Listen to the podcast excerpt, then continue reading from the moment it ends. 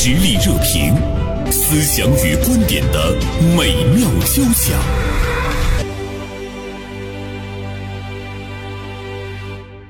在上周末的时候呢，我们看到一年一度的这个国考呢已经是结束了。呃，国考呢就是中央机关和直属的机构需要的这些人员面向的社会呢来进行这个招聘考试啊。这个笔试呢已经是结束了。今天呢，我们有两位嘉宾来做一下呢介绍，一位呢是大连晚报名笔视线今天的执笔人常华，还有一位呢是大连理工大学建筑与艺术学院学办主任辅导员。李丹妮，二位早上好。早上好，袁生。嗯，早上好，李老师，你好。你好，你好，你好，老师好。嗯，呃，长华，其实我们看到的这个国考热是年年创历史的新高，它已经是一个不可阻挡的趋势了。是，呃，那么这个国考热呢是呃上周的这个笔试结束了啊，那个上周这个笔试，那么它这个国考呢，据这个国家这个公务员部的公务员局的这个统计数字啊，是这样一个数字，一共是一百五五十二点五万人。嗯。啊，那么参加这考试实际人数这么多，嗯，那么参考率呢，呃，应该是大约是百分之七十八点三，呃，参加考试的人数和录用的计划之间的这个比呢，约为，呃，四十一比一，哦，是这么个比，四十一比一，四十一个人呢才能考上一个。人啊，这个比例。李老师，我知道您呢长期来从事呢这个学生的工作哈，而且我们大连理工大学呢也是呢一所非常著名的九八五的学校。一般的来讲呢，我们的概念中呢，像理工的这样的呃毕业的孩子，就业率都是非常高的哈，都高达百分之九十五左右，据我所了解。那么呃，在您的学生中，就是每年也来参加这个国考的也不少吗？嗯，是这样的啊，我呢是一名辅导员，过去三年也在带毕业生。近三年呢，我们学生选择考公考编的学生确实是越来越多。嗯，研究生就更是这样了。那学生们其实越来越早的去关注这方面的信息。像我们学院呢，就是本科生考研的比例其实很大，考公占比相对小。啊，大概就是六七个啊，像今年六七个研究生报考选调生能达到百分之四十到五十，考公能达到百分之十，加起来呢五六十人。那像人文类的专业就更多了，但是最终呢，实际录取的情况像去年就不是特别高。嗯，比如说去年大概本科生四到五个，研究生也差不多四五个。这么看来的话呢，这个国考的竞争。还是比较激烈的啊，长华。对，竞争是实际上是很激烈的。全国都要去考那么几个这个中央机关，独木桥是是吧？是是嗯。其实呢，对于一些孩子们来说，他无论是参加这个国考，还是参加所在的这个城市，或者或者是其他的一些地方政府的公务员的考试吧，嗯，可能是不是会有一些学生，他是先把这个证考到手？李老师，您了解到的，他们这个考证的热情是不是也是非常高？对。他们想通过多考一些证，然后呢，来就是为自己的简历增加一些呃闪光点。确实，这方面的热情也挺高。但是他们可能呃，就是想考进入体制内工作的这个想法还是很明确的。我们其实还有很大的学生就是参加这个选调生的考试。哦，选调生是什么概念呢？呃，就是国家的这个公务员体系呢，面向的是双一流高校的双一流专业或者双一流大学的研究生，嗯，进行了应届学生的一个招考，先到基层工作两年，然后再遴选到。具体的岗位上，对，在基层来来进行一些年限的这个锻炼，似乎呢也是呢比较基本的一个常态了。但是长华，我们也注意到，其实即便是这样的话呢，我们也会看到很多的孩子，他挤破头皮，他也要到政府机构、到事业单位去工作。这就是我们其实一直比较熟悉的我们的一个一个文化啊，学而优则仕。尽管我们现在已经很现代化了，我们进入到了二十一世纪，但是这个文化的基础似乎呢改变不是很大啊。是。他这个还是这个受这个儒家思想影响，学而优则仕嘛，啊，呃，所以说很多呃毕业生啊，这个马上快毕业的时候，他们家长都说，哎呀，还是求个稳吧，啊，找个铁饭碗吧，啊啊，参加一个国考，或者是接下来还有省考。另外呢，可能这个呃什么都不用愁了，在这个很多家长看来可是这样的，嗯，其实呢，他可能对这个公务员实际上是一个是一个是一个误读。说到这个误读的话呢，就是会不会有一些孩子，比如说他已经成为了一名公务员，但是他呃突然之间发现其实并不适合他。对，对我们发现确实有这样的情况，因为有的学生相当于他就是受家里的影响，他并没有做好自己很清晰的一个职业规划。不了解自己是不是适合，就是盲目的去跟风，所以导致他跟这个岗位其实并不匹配，或者他对这个公务员体系内具体的工作啊了解的也不是很清晰。那么在我接触的学生里，确实呃费挺大劲考进去了，但工作几年发现，呃无论是这个工作的整个的这个大的环境、工作的内容和个人的发展。他会发现有很多不尽如人意的地方，也有选择跳出来。其实跳出来也未必不是是一个不好的选择，因为在那里不适合的话会很痛苦啊。我跳出来的比例大不大呢？比例并不是很大。这个其实大部分人还是很优秀，他对自己有一个很清晰的认识、嗯规划。呃，我了解的其实跳出来可能是多种原因吧，但是确实有一部分很优秀的人，他可能觉得自己有更大的空间，嗯啊，更适合自己的舞台。他应该也是算是人生的一份经历吧，我们不能说呢他浪费了哈，但是他又又可以跳出来。这里面的话呢，我们也会看到这个选择的勇敢，其实呢也是很重要的。所以说，我觉得还是一个先树立好自己的这种人生规划，给给自己的这种这个未来的这个路啊想好，避免浪避免浪费，避免。盲从，盲从，盲从，跟跟风，跟大溜，我觉得这特特别重要啊！不是说父母说什么或者周围同学怎么样，你就要怎么样。嗯，你还是应该坚定自己的路。可能学生啊，应该是在大一基本上就确定未来想想想想怎么走，有这么一个人生规划，我觉得更好一些。嗯，你比如说在这个二二年。二二年的这种国考啊，当时是那个西藏阿里地区的一个这个邮政局，可能招一名这个呃主任科员啊，竞争特别激烈，达到了什么程度？从这个开始报名到最后这个通道关闭，嗯，那么他这个比例呢是两万比一啊，两万人争这么一个的，对啊，那为什么呢？就是西藏那么艰苦的地方，对，他就因为他他那个很多这个这个门槛降低了啊，不限专业啊，这个不限户籍，嗯啊，也也不要求有这个基层工作经验，嗯啊，那么这个门槛降低之后。哎，很多人就不管那套了啊，就就报了。至于他这个阿里在什么地方，或者 他不知道，他都不知道。所以呢，我们那个时候我们也发出来了呃这个呃疑问哈，说真的有那么多的年轻人愿意到我们呃这种艰苦的地区去贡献他的青春吗？比如说西藏啊、新疆啊。所以在这儿的话呢，也想问一下这个李老师，像刚才。常华说到：“说大一的时候呢，我们的孩子就应该有自己的那种人生的规划。但是对于今天的大学生来说，在大一的时候他就有了人生的规划，知道他未来要从事什么样的专业，并且坚定不移的走下去。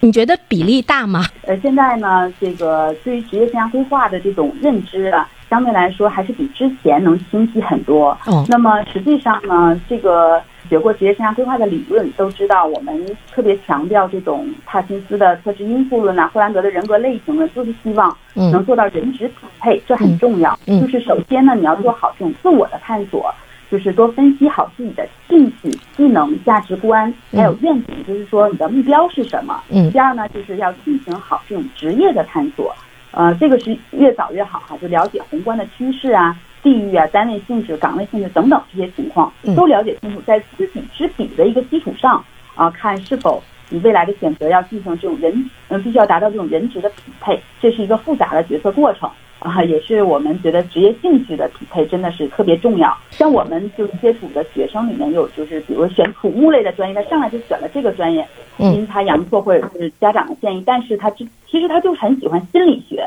他上学呢就开始学。最终呢，他也研究生的期间，他选择这方面的这个研究生啊，包括有学金融的，他就感兴趣这方面。嗯，他上学就开始研究这个，毕业之后他也从事了证券公司，现在也是做的很不错。就你看土木到心理的这个转换，长华它跨度是很大。是，但是孩子他。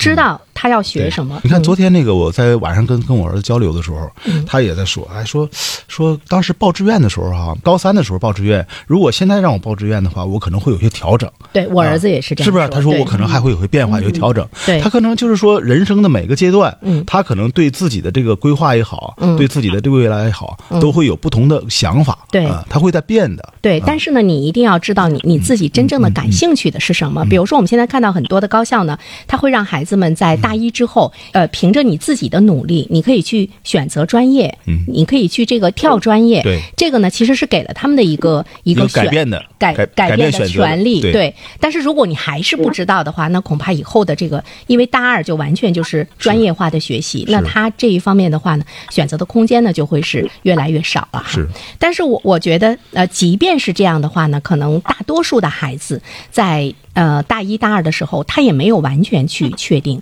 所以这个盲目跟风的这个心理啊，在我们今天的。大学生的这个状态中还是普遍存在，所以我们看到社会上的这个考公热呀、考公务员热呀什么什么的，哎，大家觉得那我不妨我也去，我也去试一试。就用管怎么的，我我先我先我先弄一个，是不是？是。啊？所以呢，这个是不是我们今天比如说这个考公热呀，大家都愿意去这个呃政府机构啊、事业单位去跟风，也会造成今天报考的人也是越来越多。对，它水涨船高，但是呢，职位就那么点儿，对，岗位就那么些，是是是，嗯。李老师，您了解到的就是现在的大学生的这这种跟风的心理，是不是也是呢？呃，非常严重啊。对，就是不管是考研的跟风，还是这个考公的跟风，嗯，他就是受这个行业的压力呀，这个疫情啊这些不稳定因素，他想求稳。嗯。那么实际上，我们在跟学生说的时候，我们也希望他们能够树立正确的这种择业观，就是也这也有利于个人价值的一个实现。对。因为考公像这样的。竞争看这么大，压力确实很大。嗯，那有些不是一年就能考上，那有些可能要拼个几年的时间。这对于一个年轻人来说，最好的时机就这么几年。哦，所以呢，就可以把眼界放得更广，重视各行各业的这种就业机会。嗯，但是今天呢，我想跟二位探讨一个什么问题呢？就是呃，我们一直在谴责年轻人。但是其实我们要想一想，他们是不是真的很难？为什么他一定要去政府机构，一定要去事业单位？你看我们现在呢，都已经是人人到中年啊。我们现在最深刻的体会，比如说在今天，在疫情的影响下，或者是相当长的一段时间中，给你的感觉是最有保障的，那就是政府机关，就是事业单位。我觉得这个呢，对于很多的年轻人来讲，他看到的是嗯。事实嘛，长华，对吧？难道他不想寻求一个稳定吗？他不想寻求一个每个月，比如说能够按时发工资，或者是每个月这个收入能够让他去还房贷、去养孩子？这个不是一个最最真实的一个需求吗？嗯，是，嗯，就是。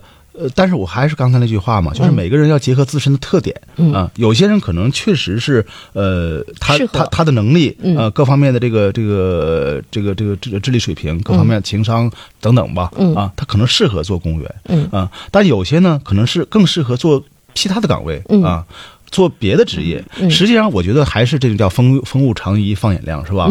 他还是应该是。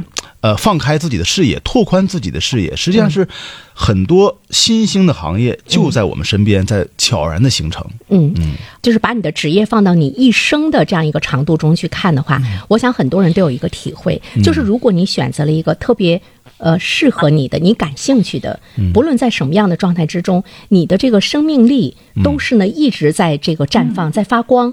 最终的话，你一定会成为这个行业中的呃这个佼佼者啊。对对，我感觉兴趣是最好的老师，嗯，所以就很多人讲说，初心使命就决定了你的这个高度，你最后发展的一个高度。像体制内，其实它也并不是一个，嗯，目前来看可以躺平的地方。对，虽然说工作很稳定啊，很体面，对不对？但是你在这里想做出一番成绩，也是需要稳扎稳打，做出很多打拼的。呃，其实最后呢，我想和大家说一个我昨天听到的一件事情，触动特别大，就是有一个孩子，他是同济大学学材料的，之后呢，他保送到了清华大学学材料，之后呢，他又被上海市政府当做人才引进，就直接成为公务员。嗯，但是他干了一两年之后呢，他觉得我总是在这个政府的机构，不是写报告就是开会，他觉得特别不适合他，他又返回清华去找一位老师给他学，他他去学计算机，完了之后呢，他又被美国的西北大学的计算机系呢录取腾讯公司，直接呢到美国西北大学，就是哎跟他有了签约。他毕业之后呢，被腾讯呢录用，年薪呢是上百万。但你知道今天他在哪里吗？嗯，他在我们大连。就他回到了大连的呃一所呢这个高校来当老师了，原因呢他就会觉得他不适合政府，但是呢他在呃腾讯公司工作呢又特别的累，他觉得他的体力受不了。最后他突然间觉得他当一个老师很开心，他特别喜欢当老师。那我们大连的呃这个呃一所高校引进人才，哎，他最后呢他选择了大连，就是在很多人看来你会觉得，哎呦。呃，是不是会有一些可惜？但是在他看来，他觉得他找到了一份适合他的职业，他他很开心。对，但他也经过了这么多的这样的一个一个尝试哈。二位怎么看这个现象？嗯，实际上这种现象挺多的。嗯，我记得去年呢，好像是清华的有一个博士，嗯，博士后来他去应聘一个什么岗位呢？就是社区街道。好像大家也表表达一份不理解，所以当时就是很多这个这这这舆论呢，也是铺天盖地的啊。呃，反正我觉得哈，就是还是结合每个人自身的特点啊，他他觉得自己适合干什么，首首先要要。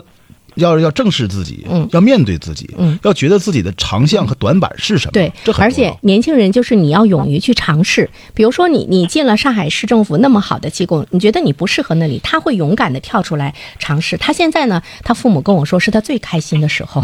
李老师怎么看我刚才举的这个例子？嗯，我也我也非常能理解这个孩子的不断的变化，他就在不断修正自己的这个选择。那么。实际上呢，我认为就是把实现个人的价值和服务社会也要统一起来啊，适合自己才是最重要的。所以呢，可能他呢，这个毕业之后能到国家科研院所工作，去解决国家卡脖子的技术难题啊，去攻克这些，参与到科研工作，这可能是更适合他的一个选择。他也更愿意干这项工作，也更好的发挥他个人价值。我觉得。这也是一个很广阔的一个舞台，但是最后呢，我我跟他的父亲聊，我说，哎呦，我说我说那他会不会再去上海呢？他说不会的，上海的房价太贵了，呃，即便呢不是在上海中心区域，也得上千万。我们把大连的房子都卖了，首付也拿不起。那么在大连，我们相对比来说都很轻松。你看，他又回到了一个特别实际的状况。常华老师，你的儿子在上海上大学，他留到上海，你有没有给他买房的压力？嗯，是不是？对对，反正就是说到底，我觉得还是一个理性的选择啊。就是在面对这种国考热的时候，这个呃，所有的考生还是就是说有一个清晰理性的一个判断，这非常重要。是，嗯，就是最终呢，你要找到比较适合你的，而且呢，呃，我们不是谴责你说你你现在就要进政府机构、进这个事业单位是不对的，但一旦发现他真的跟你所学、跟你的专长不太适合的时候，就是。你你不要躺平，年轻人还是要有活力啊！对，这个对于我们国家来说真的是很重要啊！对于我们的社会来说，活力那个闯劲，最终找到了适合你的，那其实呢，你的这个发光发热带来的力量真的是不可估量。陈默非常赞同。嗯呃，其实今天的年轻人真的是很难，跟时代是有一定的关系的，不像我们那个时候找工作那么容易。是，对，那么有生活保障。嗯。对。家庭啊等等各种因素吧，对，要有更多的一个结合哈。嗯，常华老师陷入到了深深的沉默中，一定是在考虑他儿子未来的去向。好，那我们今天就聊到这儿，谢谢李老师，谢谢常华，我们哎有机会再聊。